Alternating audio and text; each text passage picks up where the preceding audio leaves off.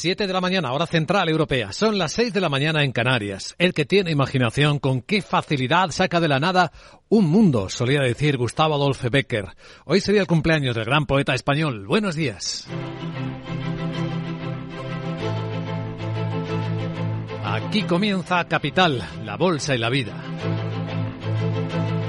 Y despertamos en este viernes 17 de febrero con la crisis de los globos en Estados Unidos y con el presidente Biden diciendo, asegurando que va a hablar con el presidente chino del globo que derribaron, con los americanos presionando mucho para saber de qué van los otros tres globos que derribaron. Parece que no son chinos, incluso que debían ser iniciativas privadas.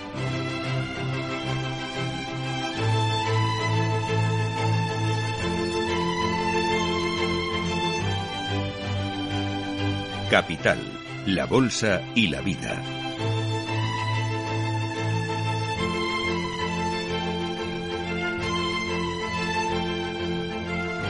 Luis Vicente Muñoz.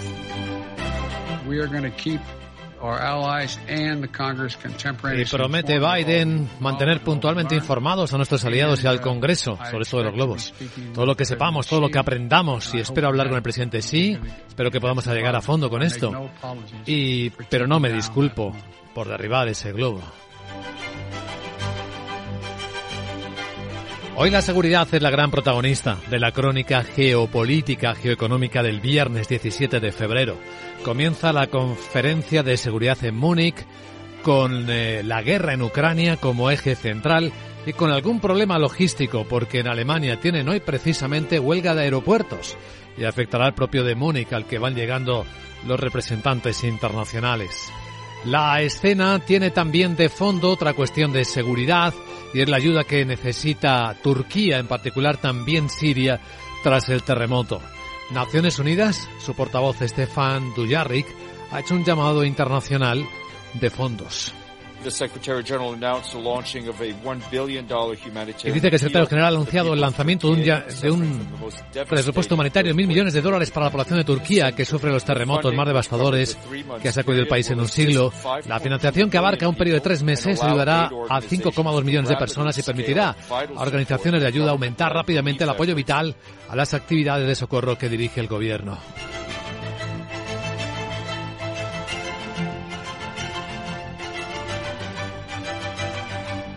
Del lado empresarial hay algunas curiosas historias, una en China con la desaparición del CEO de un importante banco de inversión, Renaissance. Baofan no se sabe dónde está. La propia compañía dice que no tiene noticias del paradero de su CEO. Bueno, en el mercado la caída de Renaissance ha sido fuerte. En algunos momentos ha alcanzado el 50%. Es una de las historias que contaremos enseguida en Capital Asia espacio en el que revisaremos los datos que hablan claramente de desaceleración económica en esta parte del mundo. Dos pinceladas. Las exportaciones de Singapur, sin contar las del petróleo, han caído un 25% en la última medida, un 41% a China. El PIB de Tailandia crece mucho menos de lo que lo hacía, apenas un 1,4% en el último trimestre.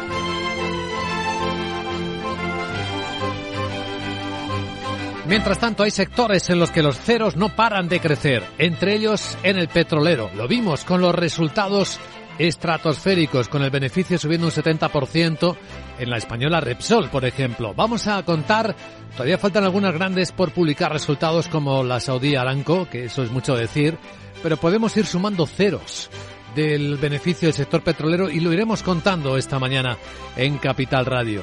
Observaremos también qué hay detrás de la dimisión de la directora ejecutiva de YouTube. Parece que ya se ha quemado en la pelea contra TikTok o habrá algo más. Examinaremos en claves estratégicas otras cosas, como lo que hizo el gobierno de Irlanda y va a hacer también el de Portugal de acabar ya con las Golden Visas, de atracción de millonarios, residencia a cambio de inversiones en el país. Mientras que en España el debate que hoy nos va a ocupar es de nuevo está ahí. Algo que inquieta mucho a, muchos sectores, a muchas empresas, a muchos trabajadores. La intervención en los mercados de la alimentación. Con la ministra de Derechos Sociales, sí, aunque no es su materia, insiste en ello, Ione Belarra, insistiendo en el topar los precios de los alimentos. La mejor propuesta, la más barata, porque es gratis, eh, es la del tope a una cesta básica de los alimentos, pero eh, como ya ocurrió también con el tope al gas, durante bastante tiempo el Partido Socialista, digamos, ha rechazado por la vía de los hechos esa propuesta. De momento es una propuesta política y se podría hacer obviamente por Real Decreto Ley, como se han hecho todos los escudos sociales. El ministro que sí que tiene la competencia, el de Agricultura, Luis Planas, eh, se muestra molesto por el debate. En nombre del Gobierno, pedir e insistir en que cada uno pongamos de nuestra parte lo que hay que poner para que efectivamente logremos que esos precios de los alimentos en un contexto inflacionario global pues continúen eh, disminuyendo. ¿Cómo hacer de que los precios de los alimentos no sigan subiendo a estos ritmos tan fuertes, cercanos al 19% de promedio en el último año? Pues el presidente de Asaja, la Asociación de Agricultores, Pedro Barato, apunta. Mientras las cosas que se necesitan para producir no bajen, desde nuestro punto de vista, las cosas que están al otro lado de la cadena no van a bajar. Tampoco es tan difícil comprenderlo. Hoy va a estar con nosotros el responsable de mercados agrarios de COAG, Antoni García, profundizando en esta cuestión, en una hora en directo, aquí en Capital, La Bolsa y la Vida. Y tras él, en la gran tertulia de la economía, Eduardo Aguilar, Hermenegildo Altozano y Antonio Sanabria nos ayudarán a poner en contexto todas estas historias que hoy nos acompañan en el despertar hasta que abran las bolsas este viernes en Europa. Y van a hacerlo, lo apuntamos ya claramente a la baja. El futuro del Eurostox viene cayendo siete décimas a 4.276 puntos, son 31 puntos de caída. El americano también, cinco décimas el SP, son 19 puntos en 4.080. Algunos eh, banqueros centrales dicen que tal y como está la inflación de tozuda, va a haber que seguir subiendo los tipos de interés combatiéndola. Vamos a seguir esto y el resto de las eh, claves que manejan, que despiertan la economía aquí en Capital, la Bolsa y la Vida. A esta hora escucha las noticias más importantes con Miguel San Martín. Tenemos este llamamiento de Naciones Unidas a la comunidad internacional que aporte, que financie el Fondo Humanitario Urgente que ha calculado en mil millones de dólares para ayudar a Turquía tras los terremotos. El secretario general de la ONU, buenos días, Antonio Guterres, ha criticado que los problemas se aborden cuando ya es tarde. El Fondo Urgente busca asistir en los próximos tres meses a más de cinco millones de personas y permitir a varias organizaciones sobre el terreno ampliar la escala de los trabajos dirigidos por el gobierno turco en cuanto a comida, protección, educación, agua y refugio. El portavoz de Guterres, Stefan Dujarric, señala que necesitan esa ayuda de forma urgente. Turquía es el hogar del mayor número de refugiados del mundo y ha mostrado una enorme generosidad a sus vecinos sirios durante años. Y ahora es el momento para que el mundo apoye al pueblo de Turquía, al igual que ellos se han solidarizado con otros en busca de ayuda. Las necesidades, como pueden imaginar, son enormes.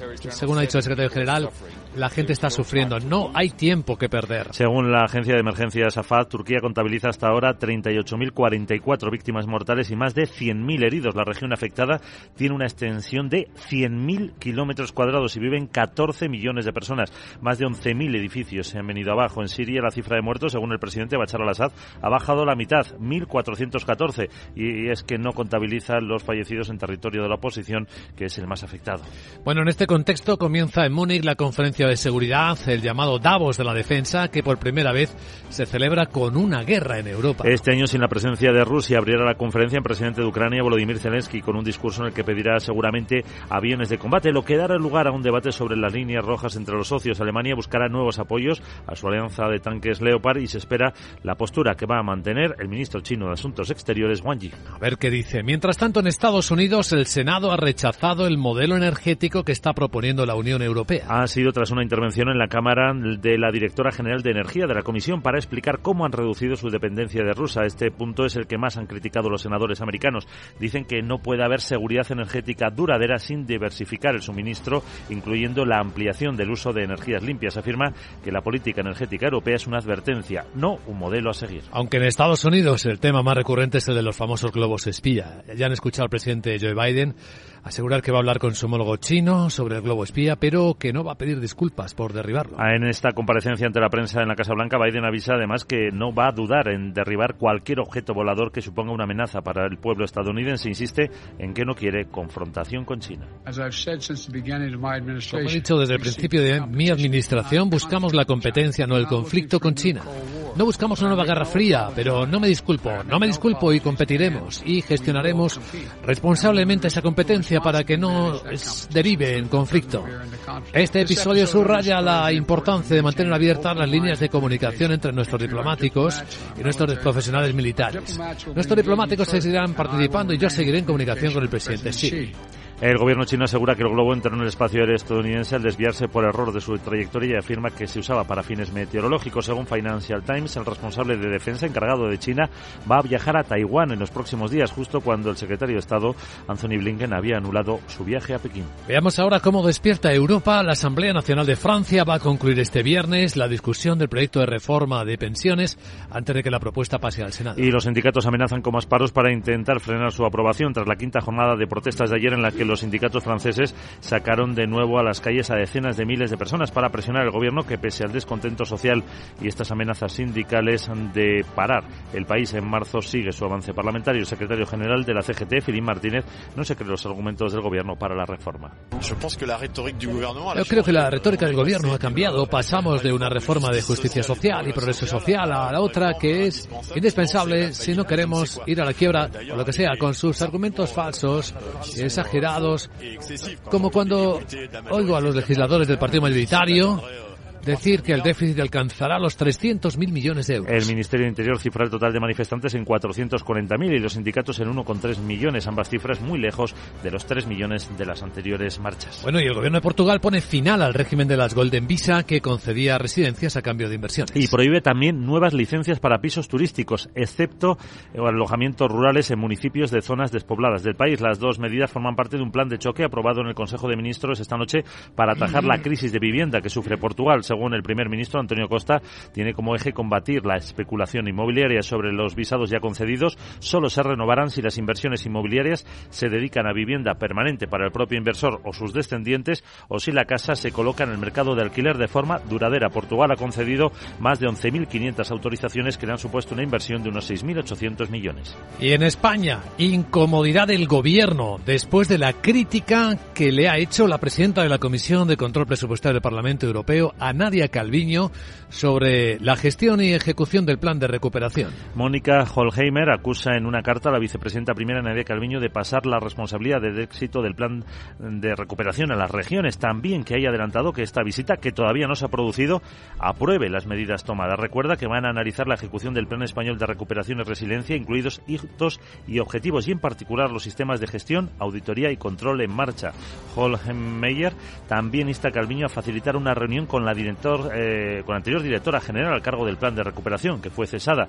Dice que ese encuentro lamentablemente no consta entre los previstos durante un viaje que tendrá lugar de lunes a miércoles. En España ya se ha desatado una batalla judicial en muchos ámbitos, en el bancario por los impuestos especiales, también en el energético. De hecho, la Asociación de Empresas de Energía Eléctrica va a interponer ya el recurso administrativo ante la Audiencia Nacional por este impuesto a las grandes energéticas aprobado por el gobierno. En un comunicado a ELEC, que reúne Iberdrola, Endesa y EDP, tilda de discriminatorio e incoherente, así como injustificado este tributo que grava los ingresos no regulados en territorio nacional con un tipo del 1,2%. ELEC considera que es único en Europa, que penaliza un sector clave para impulsar el cambio de modelo energético. Repsol también ha anunciado que actuará contra el gravamen temporal a los ingresos de las energéticas por el que la compañía tendrá que pagar este año 450 millones de euros. Dice que es incompatible con la Constitución y la normativa europea. Sin embargo, hay diálogos interesantes, como el del secretario general de Comisiones Obreras, Unai Sordo, con el gobernador del Banco de España, que ha presentado su plan que contemplaría un alza salarial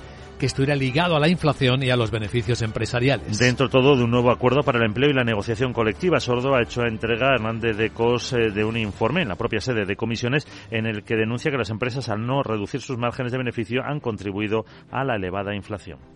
Un acuerdo salarial que permita recuperar el poder adquisitivo de los trabajadores y las trabajadoras y donde, además de las subidas salariales iniciales, podamos ligar una cláusula de revisión salarial a la evolución de los precios, evidentemente, pero también a la marcha real de los sectores económicos. Y el tema sobre el que vamos a profundizar esta mañana en nuestro programa Capital, la Bolsa y la Vida.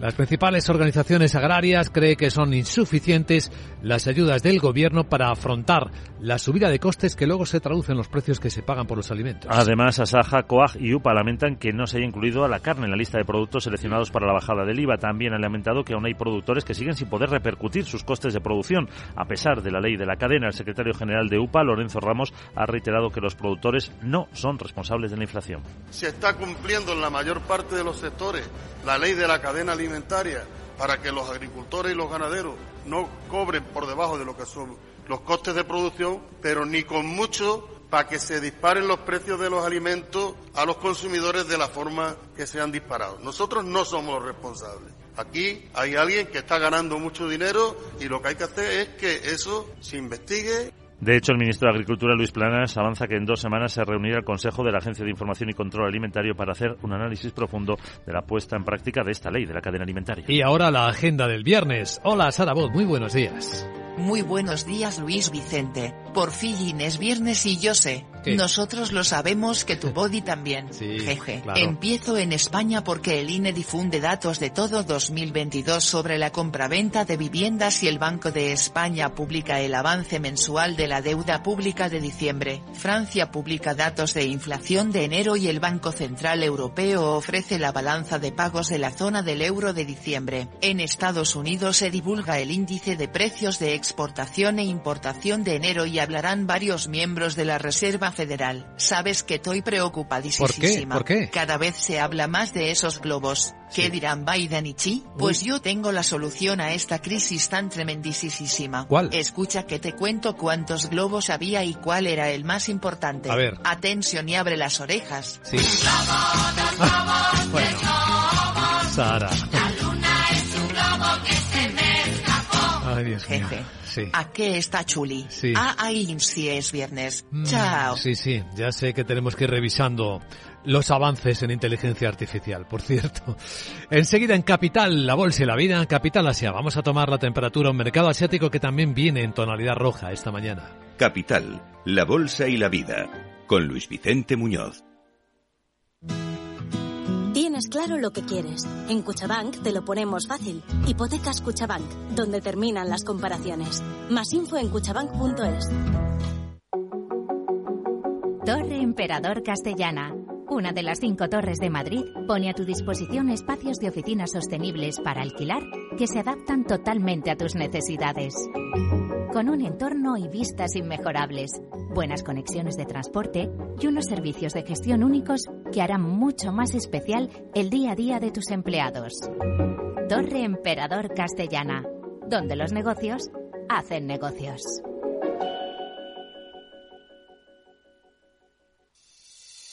¿Te atreves a coger las riendas de tus inversiones? Caser Asesores Financieros te ofrece la oportunidad de unirte a un grupo de profesionales independientes. Tendrás a tu alcance todas las herramientas necesarias para disfrutar de un asesoramiento diferencial, con el respaldo de una de las aseguradoras líderes en el mercado. Caser Asesores Financieros, seguros de tu inversión. Contacta con nosotros en info arroba caserasesoresfinancieros.es o en el 91 762 3442.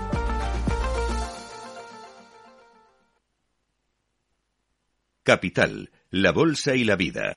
Con Luis Vicente Muñoz.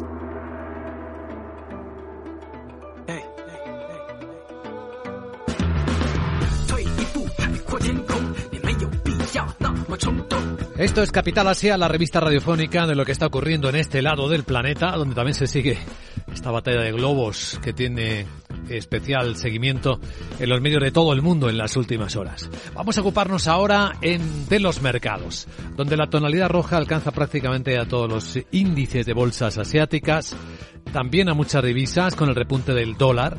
Ahora mismo en las pantallas de XTV el euro dólar está cayendo a 1,0635. También está bajando el petróleo, algo más del 1%. El oro a 1.835 dólares, casi el 1% de descenso. Son descensos generalizados, generalizados prácticamente en todos los indicadores que estamos mirando.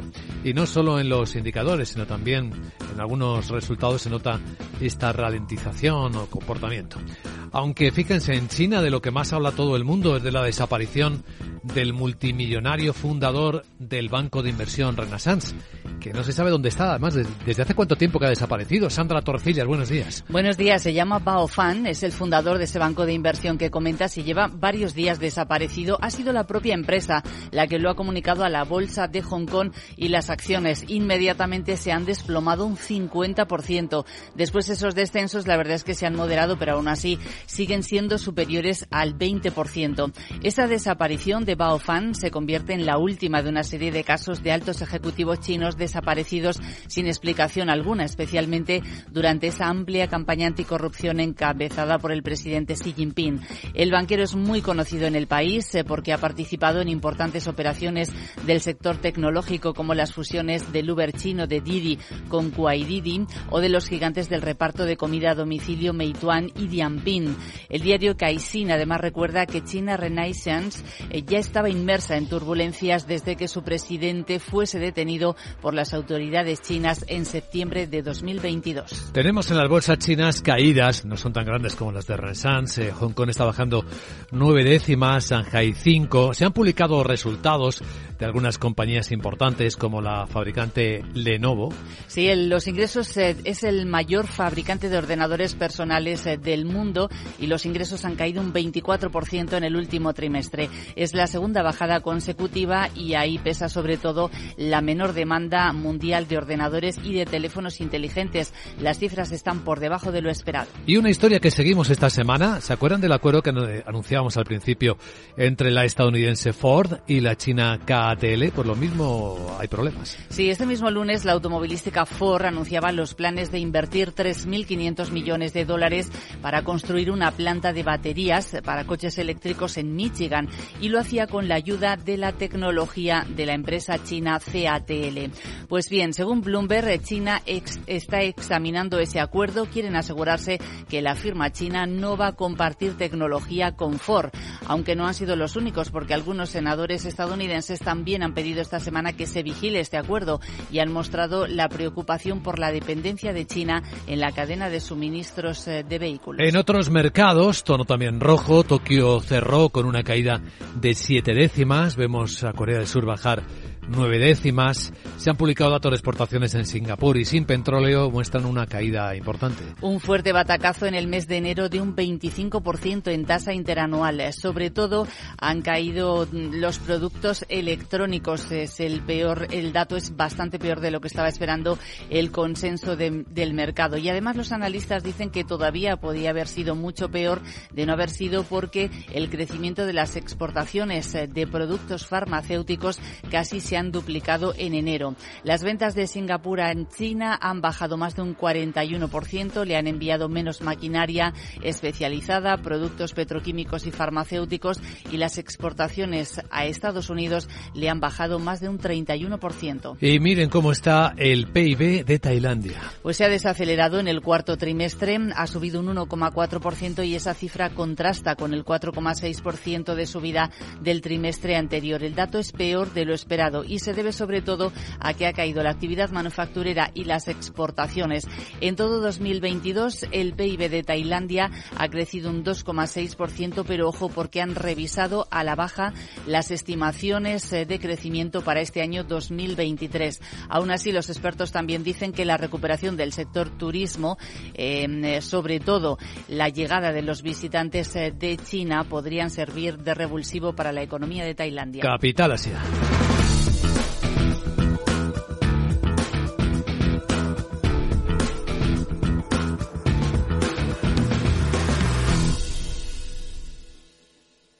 Capital, la Bolsa y la Vida, con Luis Vicente Muñoz.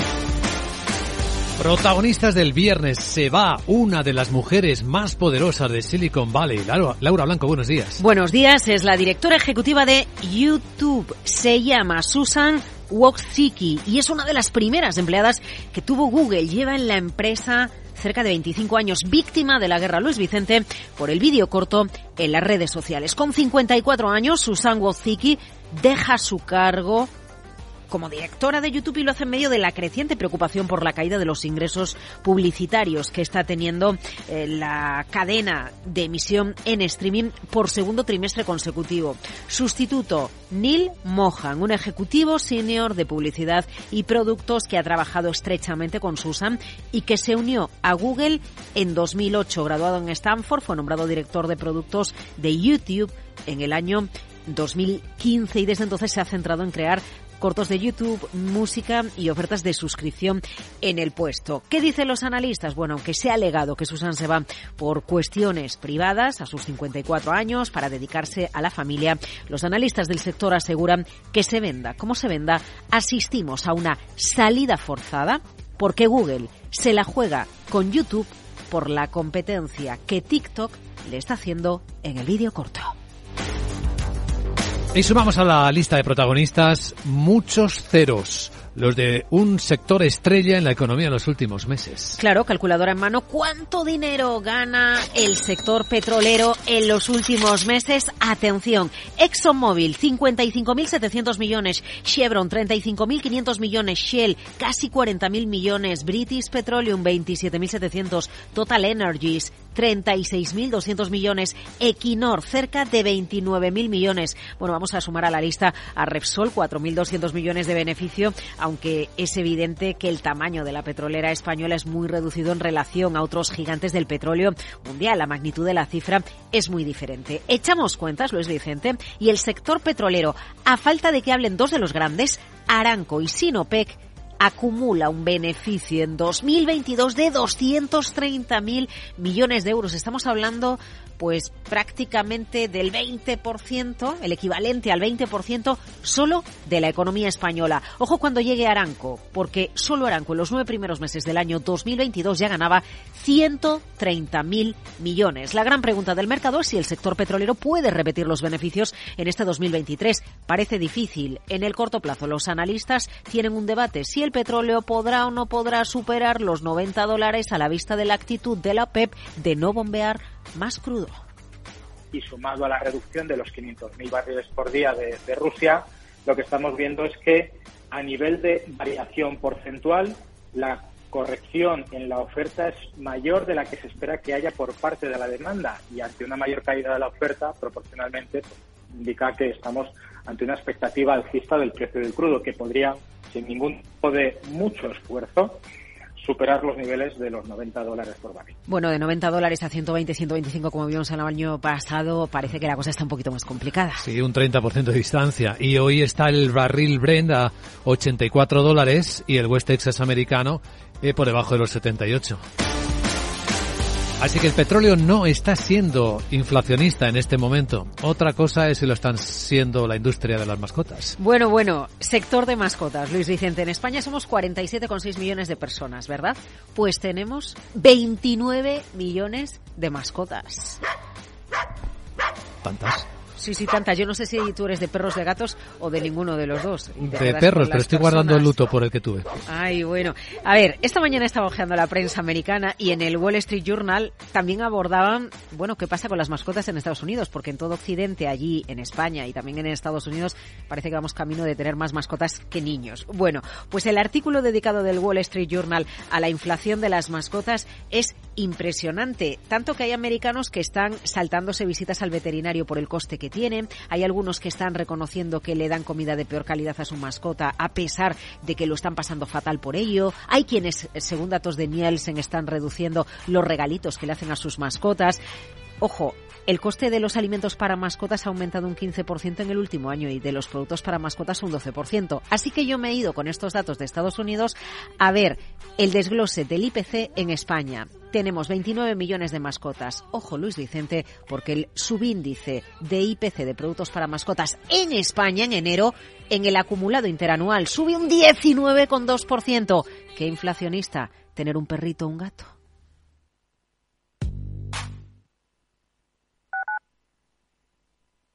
La unidad de pediatría del Hospital HLA Universitario Moncloa es un equipo experimentado de pediatras de diferentes especialidades, equipamientos diagnósticos, urgencias pediátricas 24 horas y hospitalización. Pide cita al 917-581-196. HLA Universitario Moncloa, tu hospital privado en Madrid, Avenida de Valladolid 83.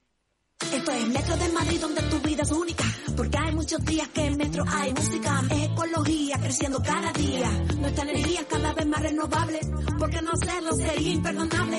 Hay una cosa indiscutible es que Metro cada día más accesible. Y como tu vida se mueve, deja que Metro te lleve. Metro de Madrid. Comunidad de Madrid.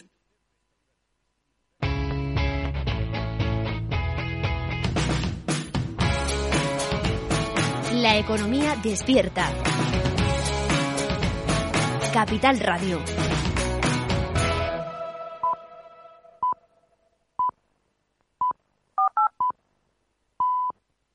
Son las siete y media de la mañana, hora central europea, seis y media en Canarias. Hoy sería el cumpleaños del gran poeta español Gustavo Adolfo Becker. Él decía que los sueños son el espíritu de la realidad con las formas de la mentira. Buenos días.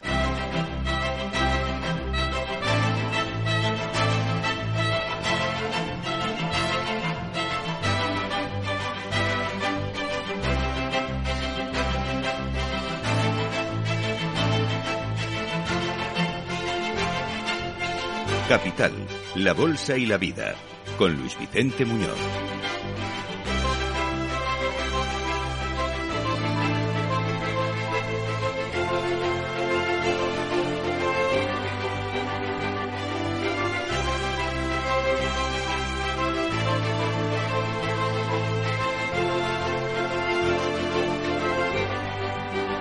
Viernes 17 de febrero, si miramos el mundo con las gafas de la economía, lo primero es el llamamiento urgente de Naciones Unidas para apoyar con dinero a Turquía. La voz del portavoz del secretario general de Naciones Unidas, Stefan Dujarric. Quien informa que el secretario general ha lanzado un llamamiento humanitario de mil millones de dólares para la población de Turquía que sufre los terremotos más devastadores que han sacudido el país en un siglo. La financiación que abarca un periodo de tres meses ayudará a 5 millones, 5,2 millones de personas y permitirá a las organizaciones humanitarias aumentar el apoyo vital a las actividades de socorro.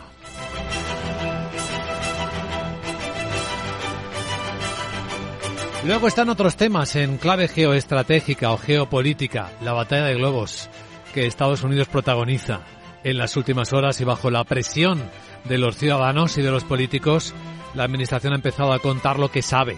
Los últimos tres globos derribados no parecían ser globos espías chinos. Incluso se dice que a lo mejor eran de organizaciones privadas de investigación, pero no parecen tenerlo muy claro. Al menos tanto como el primero, que sí era chino, dice el presidente de Estados Unidos, Joe Biden, que va a mantener puntualmente informados a sus aliados y al Congreso, que uh, todo lo que sepa y aprendan, espera hablarlo con el presidente Xi y espera que se pueda llegar al fondo de esto, pero que no se disculpa por derribar ese globo. Hoy comienza la conferencia de seguridad en Múnich eh, con eh, guerra en Europa. Es la primera vez que esta conferencia de seguridad se reúne con ese entorno, con ese contexto tan próximo eh, físicamente de una guerra. Ucrania va a ser el eje central. Mucho interés por ver qué dice el representante de la política exterior chino. Y si no hay problemas logísticos, porque hoy, entre otras cosas, hay una huelga de aeropuertos en, en Alemania que podría tener algún impacto en esto. En España tenemos la guerra desatada ya en los tribunales, protestando las financieras por el impuesto extraordinario del gobierno, también las petroleras, como decía el CEO de Repsol, Josu Johnny Maz. Incompatible con la Constitución española y las leyes de la Unión Europea y será seguido por los canales legales apropiados para anularlo y en ese caso del reembolso de la cantidad recaudada el impuesto extraordinario. Y luego el debate sigue estando en torno a los precios de los alimentos, que ya vemos que con esa reducción del IVA muy localizada, muy limitada, algunos productos no ha tenido demasiado efecto en la inflación en el mes de enero. La ministra de Derechos Sociales, sí, no es materia, pero Ione Belarra sigue insistiendo en que hay que establecer un tope de precios de alimentos. La mejor propuesta, la más barata, porque es gratis, eh, es la del tope a una cesta básica de los alimentos, pero eh, como ya ocurrió también con el tope al gas, durante bastante tiempo el Partido Socialista, digamos, ha rechazado por la vía de los hechos esa propuesta. De momento es una propuesta política y se podría hacer obviamente por Real Decreto Ley, como se han hecho todos los escudos sociales. El gobierno contradiciéndose a sí mismo con el ministro de Agricultura, Luis Planas, que sí tiene las competencias en esta materia.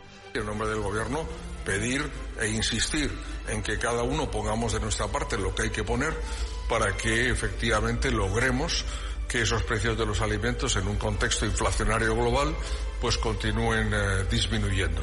Hoy vamos a entrar a fondo en eso. ¿Qué pasa con los precios de los alimentos? Nos va a acompañar a las 8 y 10, 7 y 10 en Canarias el responsable de mercados agrarios de COAG, Andoni García, para profundizar en esto que, bueno, viene diciendo históricamente el presidente de Asaja, Pedro Barato.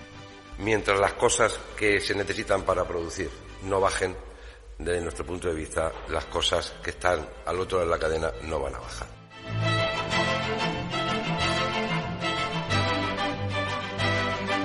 Hoy en la gran tertulia de la economía nos van a acompañar Hermenegildo Altozano, Antonio Sanabria y Eduardo Aguilar para ayudarnos a comentar, analizar las noticias más importantes que trae la mañana hasta el momento en el que abren las bolsas de Europa. Hoy van a hacerlo a la baja, claramente. Tenemos de nuevo la presión inflacionista ahí. El dato de ayer de los precios mayoristas en Estados Unidos, siete décimas, fue más duro, más fuerte de lo esperado y eso da más eh, espacio a la Reserva Federal para mantener la política monetaria endureciéndose y más tiempo. Así que tenemos los futuros del mercado europeo cayendo a estas horas, nueve décimas el futuro del Eurostox en 4.270 y vienen cayendo también los futuros del mercado americano, seis décimas. El SP en 4.077 en este instante con un dólar al que le está fortaleciendo esta expectativa de tipos del dólar más fuertes y más largos en el tiempo, y haciendo bajar a otras divisas, incluido el euro en las pantallas de XTV a 1,0635 dólares. El precio del petróleo, bueno, la verdad es que también está bajando algo más del 1%, en 77 dólares y medio el West Texas americano. La onza de oro está cotizando también un 1% más bajo, a 1.833 dólares.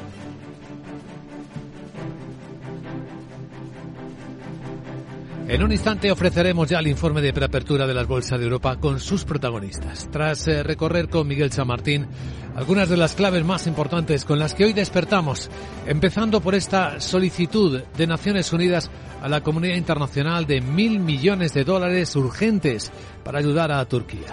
Además, el secretario general de la ONU, Antonio Guterres, ha criticado los, eh, que los problemas se aborden cuando ya es tarde. Este fondo urgente busca asistir en los próximos tres meses a más de 5 millones de personas y permitir a varias organizaciones ampliar la escala de los trabajos dirigidos por el gobierno turco en comida, protección, educación, agua y refugio. El portavoz de Guterres, Stefan Dujarric, señala que necesitan esa ayuda de forma urgente.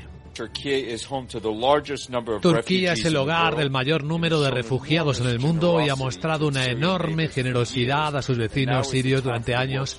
Y ahora es el momento para que el mundo apoye el pueblo de Turquía, al igual que ellos se han solidarizado con otros en busca de ayuda. Las necesidades, como pueden imaginar, son enormes. Lo dijo el secretario general, la gente está sufriendo, no hay tiempo que perder.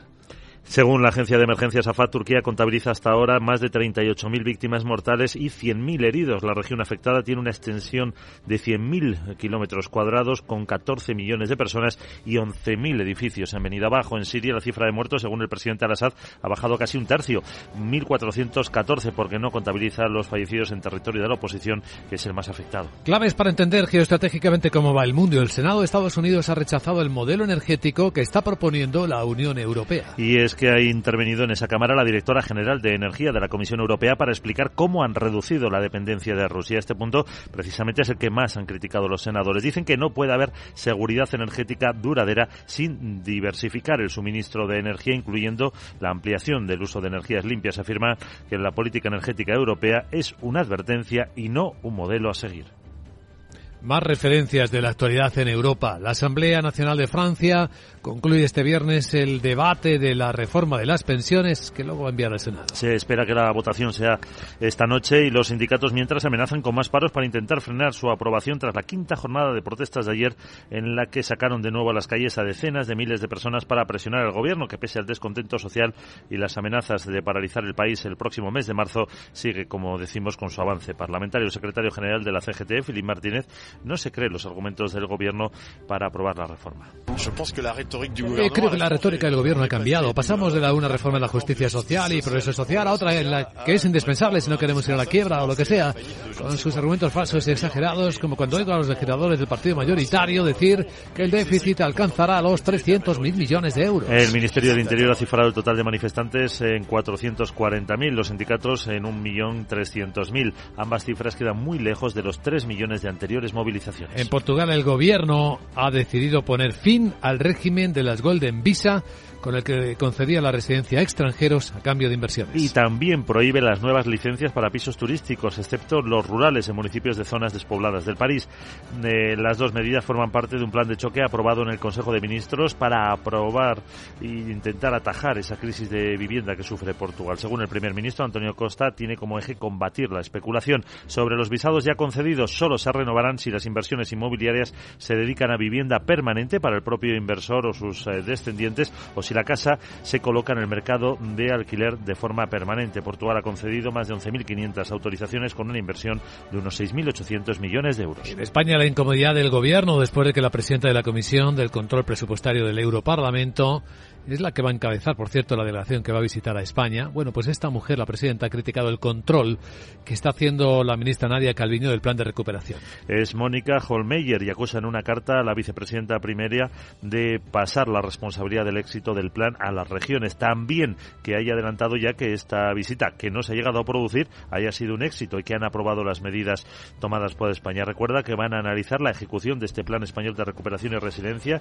incluidos los hitos y los objetivos, y en particular los sistemas de gestión de auditoría y control en marcha. También insta a Calviño a que facilite una reunión con la ya exdirectora general a cargo del plan de recuperación. Dice que ese encuentro lamentablemente no consta entre los previstos durante el viaje que tendrá lugar del lunes a miércoles próximo. Bueno, y entre las peleas judiciales, eh, además de la del sector financiero, la Asociación de Empresas de Energía Eléctrica de España ya ha confirmado que va a presentar el recurso contencioso administrativo ante la Audiencia Nacional contra el impuesto extraordinario a las energéticas. AELE, que reúne Iberdrola, Endesa y EDP, tilda de discriminatorio, incoherente e injustificado este tributo que grava los ingresos no regulados en territorio nacional con un tipo del 1,2%. Considera que es único en Europa que penaliza un sector clave para impulsar el cambio del modelo energético. Repsol también ha anunciado que va a actuar contra el gravamen temporal a los ingresos de las energéticas por el que su compañía tendrá que pagar este año 450 millones de euros. Dice que es incompatible con la Constitución y la normativa europea. Agenda del viernes. Hola de nuevo, Sara Bot. ¿Qué nos traes? Muy buenos días.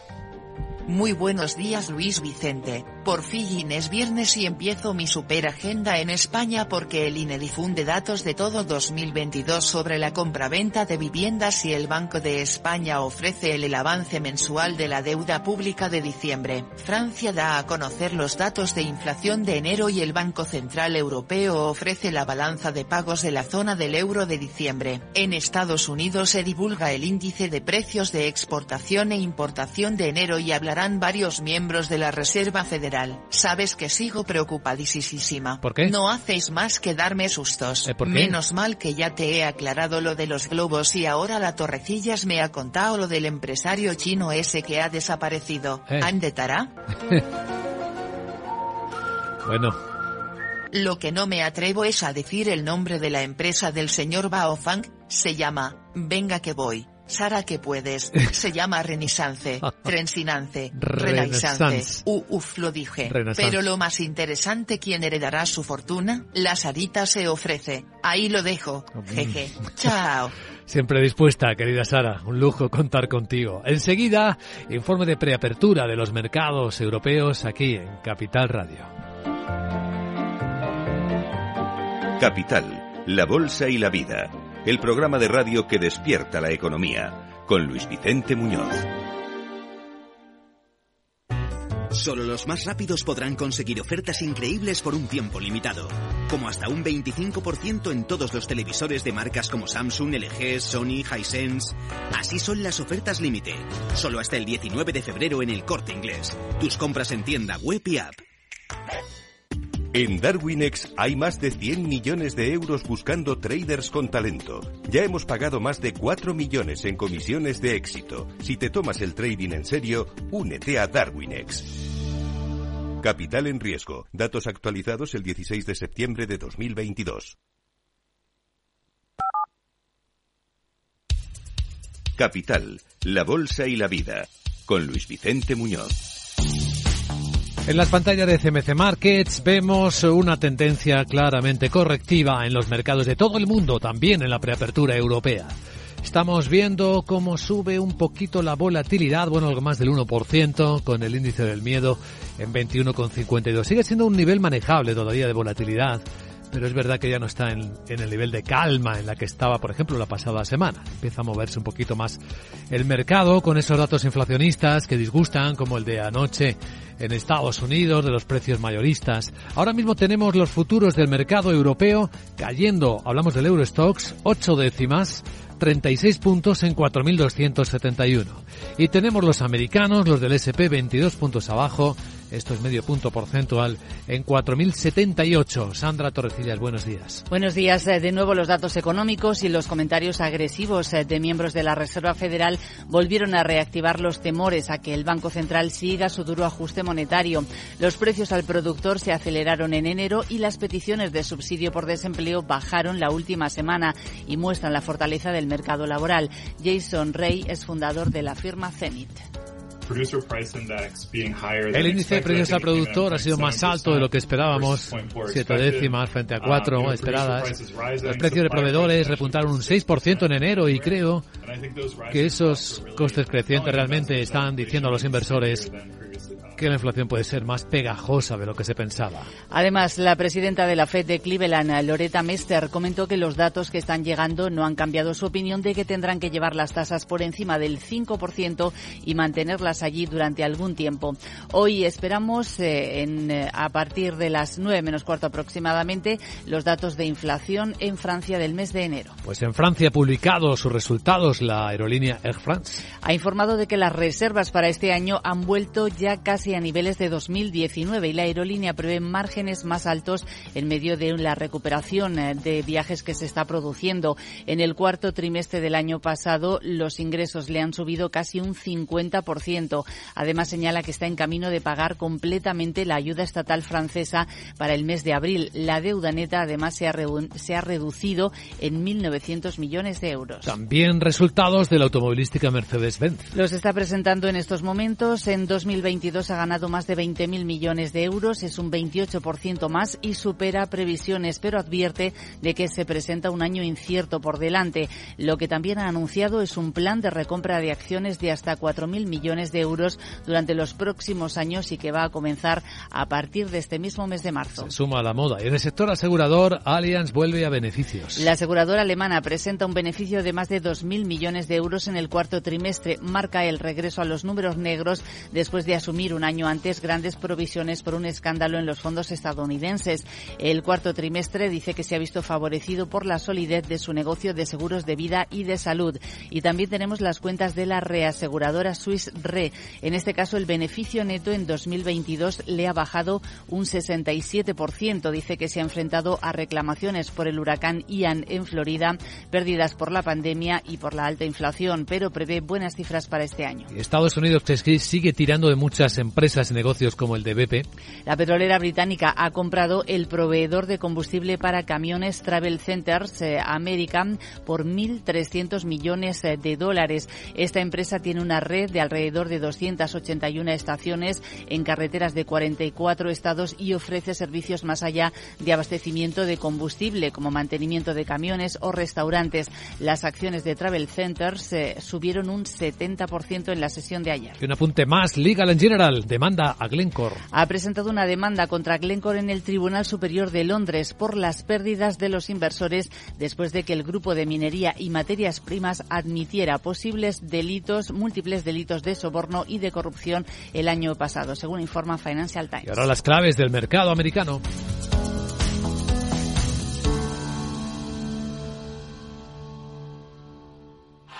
¡Vaya acción! ¿La has visto? ¿Qué acción? Una acción gratis. Ahora consigue una acción gratis por hacerte cliente de XTB y descubre cómo se siente un inversor en bolsa. Descarga la app de inversión de XTB, hazte cliente, haz tu primer depósito de cualquier importe y disfruta de tu acción gratis para empezar a invertir. Invertir implica riesgos. Términos y condiciones de la promoción en xtb.com. Pues sí, acabó la baja Wall Street después de ese dato que hemos comentado de precios al productor inflacionista, Miguel. Efectivamente, el Dow se dejaba un 1,26%, el S&P 500 un 1,38% y el Nasdaq un 1,78%. Ese índice que se situaba en el 0,7%, casi el doble de lo que se esperaba, pero también influyeron las solicitudes de prestaciones por desempleo, que han bajado hasta 194.000 y eso dicen los analistas que apunta a la resiliencia del mercado laboral de Estados Unidos frente a la subida de tipos, pero también se sumó los comentarios de dos miembros de la Fed defendiendo una política monetaria más agresiva para controlar la inflación y eso trae de nuevo los temores de una recesión. Todos los sectores cerraron a la baja.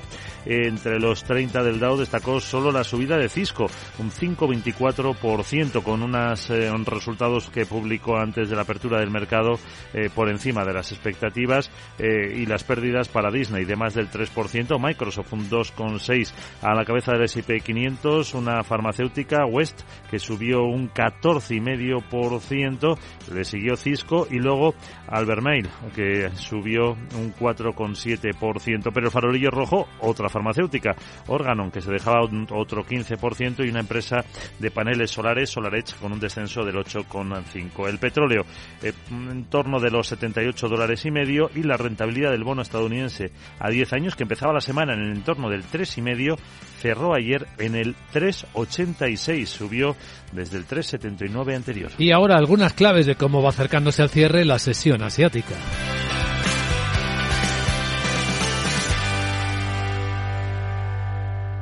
Capital, la bolsa y la vida.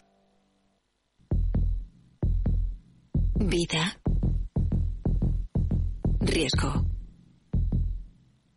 Cubierto. Es muy simple asegurarse con el Betia. Simple, claro, el Betia.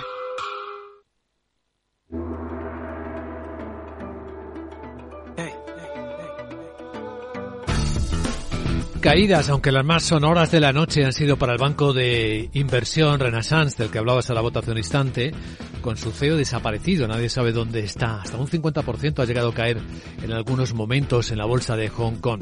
Esta bolsa cae ahora mismo a una hora del cierre algo más del 1%. Shanghai está perdiendo 7 décimas. Tokio cerró con un recorte de 7 décimas. En Corea del Sur la caída es un poco más profunda, es del 1%. Entre las noticias de la noche han estado más resultados empresariales, entre ellos los de Lenovo, uno de los grandes del mundo, fabricantes de ordenadores y smartphones. Le han caído un 24% a las ventas en el último trimestre, tanto de ordenadores como de smartphones se nota debilidad en el mercado. También hemos visto debilidad en la economía de Singapur. Uno de los tigres asiáticos ha contado como sus exportaciones domésticas han bajado un 25%, ahí no está incluyendo el petróleo, un 45%, 41, perdón, por ciento, si miramos solamente las de China.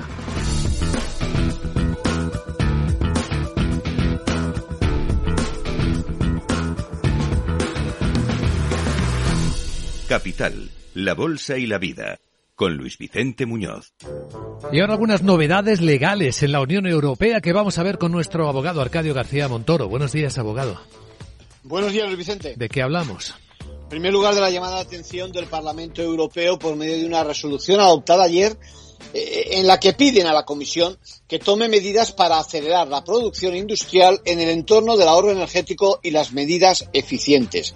También ha hecho hincapié en la necesidad del futuro Fondo Europeo Soberano que refuerce la autonomía de la Unión en su camino hacia la transición digital frente a la descoordinación y la fragmentación de las ayudas nacionales y potenciando la inversión privada. Y para acabar, le piden a la Comisión que reaccione frente a los Estados Unidos. Y sobre todo frente al trato discriminatorio a las compañías europeas en materia de excepciones impositivas de algunos de sus productos. También hay novedades, ¿verdad?, en materia de cláusulas abusivas de los bancos. Sí, esto es muy interesante. El abogado general del Tribunal de Justicia de la Unión Europea interpreta que una vez declarado nulo el préstamo hipotecario como consecuencia de la incorporación de cláusulas abusivas, los consumidores tengamos derecho a algo más que la mera restitución de las cuotas desembolsadas y los intereses de demora. Entiende que la posibilidad de que se pueda ir más allá sería un incentivo para que los consumidores ejerciten sus derechos y podría disuadir a los bancos de introducir en el futuro cláusulas abusivas en sus contratos. En conclusión. Pues de momento solo se trata de un dictamen, el del abogado.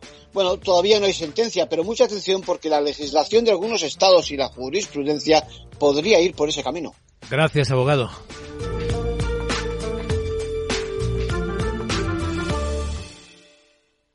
CaixaBank patrocina este espacio. Y ahora un vistazo a la prensa financiera del mundo. En portada Financial Times se confirma que un alto funcionario del Pentágono en China va a visitar Taiwán en medio de las crecientes tensiones bilaterales. Dice que esta rara visita a la isla es solo la segunda en cuatro décadas por parte de un alto funcionario de defensa de los Estados Unidos.